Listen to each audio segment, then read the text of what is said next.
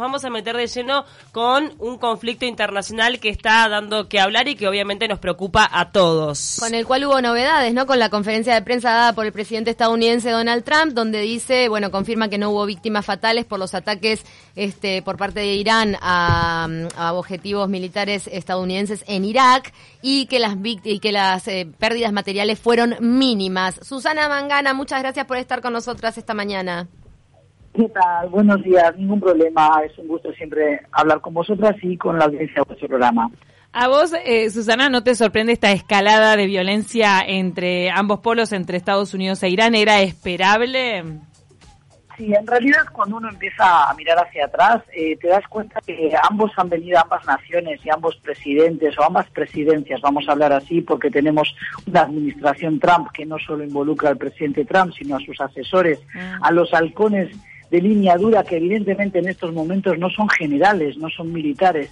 Trump ha ido sucesivamente removiendo de sus cargos a aquellos que eran personas especializadas en seguridad y en defensa y ha ido poniendo a hombres leales, pero sobre todo hombres como Mike Pompeo o Mike Pence también, de los que se sospecha que tienen una inquina muy grande hacia Irán, eh, puesto que son personas que recuerdan lo que o que vivieron lo que fue la toma de los rehenes por parte de una turba enfurecida eh, de Irán en 1979 con aquel mítico e icónico asalto a la embajada estadounidense también eh, reflejado en la película Argo. Lo digo porque para personas que nos escuchen, que sean más jóvenes, que quieran acortar capítulos de la historia, pueden referirse a esa película y de alguna manera comprender lo que ese hecho supuso para la humillación del orgullo eh, tan fácilmente susceptible, diríamos, de los estadounidenses. Pero además de eso se sospecha que son asesores evangélicos, un tanto mesiánicos, que piensan que hay que ir y combatir y que hay que destruir, por ejemplo, a los enemigos de Israel en la región de Oriente Medio. Esto que puede parecer casi fantasioso de ciencia ficción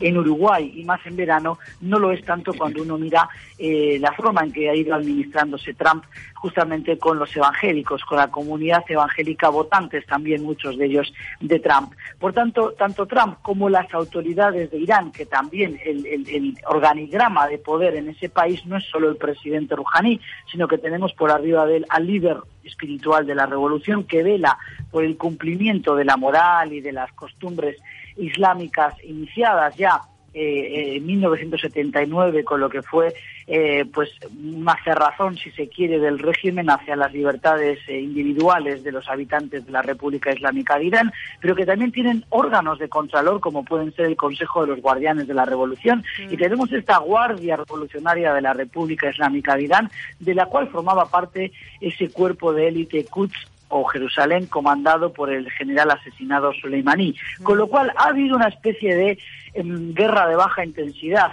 entre Irán y las autoridades también o, la administración Trump, yo diría que desde que asumió el poder el presidente Trump, que ya anunció en su campaña electoral que iba a salirse del, acuerdo nuclear pactado por Obama en 2015, evidentemente no sabíamos cuándo iba a haber un ataque de esta magnitud, cuándo iba a haber una escalada de tensiones, pero como digo, si uno mira con el diario de lunes lo que venía pasando, teníamos que haber sospechado que algo iba a ocurrir. ¿Dónde estamos hoy parados? Bueno, en esta situación donde Irán tuvo que, eh, de alguna manera, responder al asesinato de su general elevado a la categoría de héroe y, y entonces atacó dos instalaciones militares en Irak donde sabía que había militares estadounidenses, pero buscando no causar bajas eh, de militares, sino atacar de alguna manera una, una bofetada, una cachetada, como lo dijeron en televisión iraní, a la administración Trump, como diciendo, tú me la das, yo te la devuelvo, pero sabiendo que no puede abrir una guerra convencional con, con Estados Unidos porque la perdería. si hubiese, matado, si hubiese matado soldados era más grave y de repente la escalada de violencia podría haber sido mucho mayor. O sea, es como un ataque estratégico y meticuloso. O sea, es como un poco la respuesta sin querer despertar el gigante. Ahí va. Exactamente. O sea, quiso demostrar a su pueblo, sobre todo es una respuesta para calmar los ánimos dentro de casa en Irán, para decir nosotros no estamos muertos, nos han, nos han humillado, pero vamos a devolver el golpe. Pero evidentemente haciéndolo de una manera muy calculada para evitar bajas militares y de esa forma evitar una represalia todavía mayor de Trump. Por eso las declaraciones eh, ayer miércoles de Trump diciendo no ha habido bajas, eh, no nos han causado daño alguno, demostraría que de alguna manera ya le están asesorando a Trump dentro y fuera de casa que hay que rebajar los decibeles, que hay que desescalar las tensiones. Yo quería hacer todo ese raconto para explicar cómo si era esperable de alguna manera que llegáramos a este punto, mm. porque recordemos que Trump ha venido alimentando e imponiendo sanciones económicas muy duras. Eso te iba a decir. Eh, Susana, pero Trump, más allá de que la respuesta en cuanto a la violencia eh, eh, tradicionalmente entendida no, no va a ser fuerte por lo que se pudo apreciar en la conferencia de prensa, sí sigue apretando el cinturón con las sanciones económicas punitivas. Eso, ¿no puede también ir aumentando la presión de esta olla hasta que de todas formas haya una reacción más violenta? Claro, hay intereses económicos detrás. Hay intereses económicos y sobre eso quiero pincelar algún escenario. Vamos a ver eh, cómo lo puedo explicar brevemente. Eh, las sanciones económicas todos podemos entender que al primero que hacen pagar y apretarle el cinturón es a los más pobres de la sociedad. Mm. Es decir, el, presidente Rouhani el 31 de diciembre, poquitos días antes del, del ataque en el que murió el general Soleimani en Irak, el 31 de diciembre admitió eh, que las sanciones de Estados Unidos le estaban costando a Irán 100 billones de dólares, o sea, 100 mil millones de dólares en ingresos perdidos de petróleo, venta de petróleo, y 100 mil millones más por inversiones perdidas, inversiones de, empresas extranjeras o de multinacionales o de otros países. Mm. Pero además sufrió en el 2019 la tercera contracción más grande de su economía, en un 10%. Hay muchísima presión eh, dentro de, Irán y sabemos que Amnistía Internacional denunció, finalizando diciembre del 2019, que había habido 304 muertes de ciudadanos a manos de las fuerzas de seguridad en esos enfrentamientos tan fuertes que hubo en el último momento en, Irán en los últimos dos meses, producto de lo que había sido el recorte de algunas ayudas y algunos subsidios, entre otros, por ejemplo, el precio de las gasolinas. Con lo cual, las clases medias y las clases más desfavorecidas de Irán son los primeros que sienten eh, eh, el peso y el impacto de estas sanciones económicas tan duras de, de Trump. Que Trump lo que quería hacer, su objetivo es bien claro, es doblegar a las autoridades iraníes para que se avinieran o se vengan todavía hoy a negociar y renegociar los términos. A pesar de del antecedente cubano, donde con la presión económica nunca se, se logró este, derribar a la dictadura, ¿no? Como que se sigue con las mismas recetas que no funcionaron con anterioridad. Exactamente. Y es ahí donde uno se pregunta, tantas veces escuchamos, y vosotras lo sabéis muy bien, que muchas veces en cursos de marketing te enseñan best practices, ¿no? Las mejores prácticas y lecciones mm. aprendidas, y uno se pregunta, ¿por qué me lecciones aprendidas de Estados Unidos que parecen aprender de su propio ejemplo.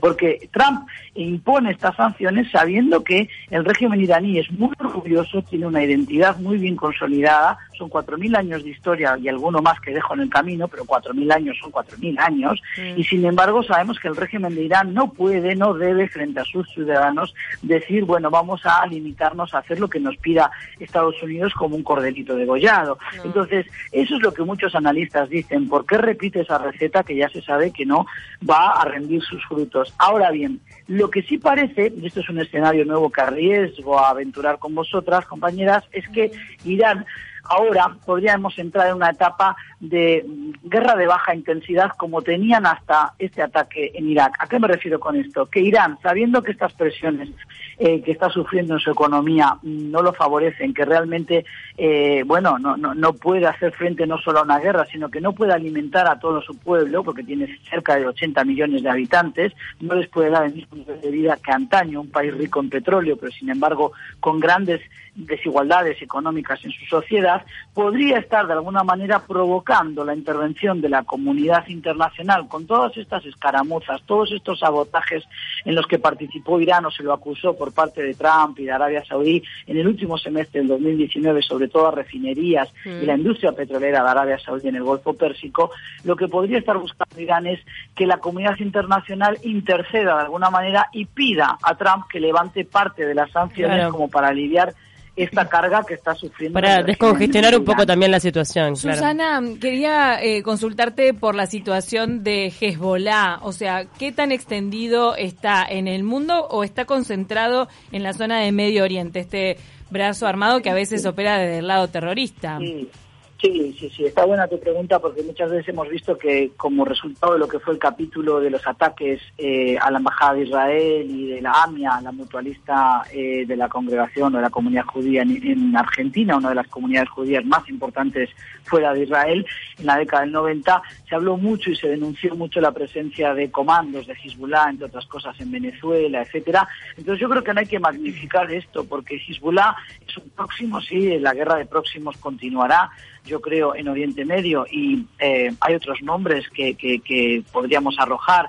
Es decir, el general asesinado Soleimani evidentemente no era ningún angelito tampoco. Él y su fuerza de élite se dedicaba a entrenar, a financiar, pero a sostener a, digamos, milicias armadas que después operaban con distintos nombres fantasía, pero que prácticamente respondían al mismo modus operandi. Es que eran radicales y que eran terroristas. A ver, terroristas, pero sobre todo esta palabra hay que manejarla con cuidado. Ejercían terror, sí, violencia, pero como la ejercen otros grupos que también son suníes. Quiero decir, no podemos estigmatizar y decir que toda la violencia en Oriente Medio viene por parte de los chiíes o de Irán, porque estamos dejando de lado a grupos entonces como Al-Qaeda, Estado Islámico, como Yihad Islámica, claro. un montón de nombres más que sí. son suníes. Que Eso fueron, no explica mucho. O sea que esos grupos eh, fueron enemigos en conjunto de Estados Unidos e Irán, aliados momentáneamente. En, realidad, más que enemigos de Estados Unidos, estos grupos lo que hacían era eh, extender los tentáculos de Irán en la región de Oriente Medio, desafiando la autoridad, por ejemplo, de Arabia Saudí. Hay que entender que el primer eh, adversario para Arabia Saudí no es Israel, es, por ejemplo, Irán, y lo es también para Emiratos Árabes Unidos o para Kuwait. Entonces, esto de las lealtades y de reorganizar las alianzas en Oriente Medio es muy cambiante. Ahí tenemos a una Turquía que integra, es un miembro de pleno derecho de la OTAN y sin embargo le compra armamento a Rusia. Y esto eh, enerva y crispa los ánimos con la administración de Trump, lógicamente. Por eso digo que hay que hilar muy fino y no podemos caer en calificativos eh, que no explican demasiado a la audiencia, no porque vosotras no lo hagáis bien, sino porque realmente eh, la prensa muchas veces en, en aras de, de, sacrificar caracteres, digamos, ahorrar espacio, limita mm, la comprensión del problema. Yo lo que no, digo tenés es razón que, que es muy la, difícil de simplificar un Exacto. conflicto tan que además complejo, tiene realmente claro. tiene alianzas temporales que después se disuelven y que terminan en, en, en enfrentamientos este entonces claro entender ese eh, cuándo se alían para tal objetivo no para entrar a Irak para este, en definitiva y después esos mismos grupos lo que pasó con Al Qaeda y Estados Unidos no que también este fueron socios en su momento pero, chicas, también fijaros que, eh, a ver, amigas, también vamos a ser sinceros, el Estado Islámico era enemigo de Irán también. ¿Por, Por eso. Porque el autoproclamado Claro. Estado Islámico es suní, de, de extracción suní, y son enemigos de los chiíes acérrimos. Entonces, también el general Soleimani combatía contra el Estado Islámico. De alguna manera, un- era un socio tácito entre Claro. bambalinas del propio Trump. Pero además, con el, con el nombramiento de otro sucesor de Soleimani, va a continuar la misma forma de, de tejer redes en la región, no solo con Hezbollah en el Líbano, con los hutíes en Yemen, pero también con otros grupos de movilización popular, como les llaman ahora, bandas de paramilitares, por ejemplo, organizadas en Irak. Ahí tenemos distintos nombres, como por ejemplo Kataeb, eh, los cachorros o los, los segundones de, de Hezbollah en Irak. Os voy a ahorrar los nombres en árabe porque nadie los va a recordar. Pero a ver, hay un montón, una plétora de pequeños próximos que es a través de los cuales Irán puede seguir haciendo ese- esa guerra de baja intensidad. Por eso yo mi pregunta es, ¿cómo puede ser que el Pentágono, la CIA y todo ese aparato que tienen de investigación y además eh, eh, con los docentes y profesores, no todos estadounidenses, por cierto, la mayoría extranjeros, pero que publican, yo de algún lado me nutro, ¿verdad? Claro. Entonces, eh, estos documentos a los que uno accede, dice, se los lee alguien en el Pentágono, en la CIA. ¿Por qué no extraen este tipo de conclusiones que vosotras mismas lo habéis hecho en dos segundos y medio? Si en Cuba no funcionó el embargo, eh, Claro. no, o sea, tenemos que admitir, lo digo de manera muy popular, un tanto No, está- irascible el Sí. tono, para que veamos que es irónico. Ya sabemos que eso no va a funcionar, y más con naciones orgullosas como es Irán. Don- donde la ideología de, de la mayoría de la población prima por sobre los intereses económicos, más allá que después los gobiernos no, no sean así, pero obviamente hay una convicción este antiimperialista de, de esas sociedades y, y muy religiosa que también tiene un trasfondo difícil de, Sí. de comprender. Y también Sus- Ay, Y perdón, Susana. algo. No, Sí. sí. dime, dime. No, no, Yo que- quería solo hacer una mención de una amiga mía iraní a la que contacté ayer eh, Mm. con los recaudos del caso, porque yo no sé hasta dónde se controlan las comunicaciones por WhatsApp y demás. Sí. Eh, simplemente diré el nombre Leila, ya lo comenté en algún otro medio, a la que quiero mucho, una mujer joven, en su treintena, habla varios idiomas, y la pobre estaba muy afectada por la situación y me decía, vivimos esta situación por culpa de dos locos. O sea, los Ah, propios claro, sí. saben que es una situación de locos de unos de un lado, Estados Unidos, y del propio régimen. Pasado las exequias, pasado el momento del funeral y las imágenes tan impactantes de toda esa gente doliente en el funeral de Soleimani, tenemos que entender que hay divisiones y que hay quejas también por parte de la población iraní, sobre todo de los jóvenes, que no entienden por qué el régimen sigue apostando a gastar dinero en Siria, por qué se invierte tanto dinero en grupos, por ejemplo, que hemos mencionado, Hezbollah en el Líbano, cuando hay una economía hecha trizas en casa. O sea, los iraníes no son bobos, son gente preparadísima y pueden interpretar las claves de lo que está pasando casi mejor que nosotros. Susana Mangana, muchísimas gracias por este contacto.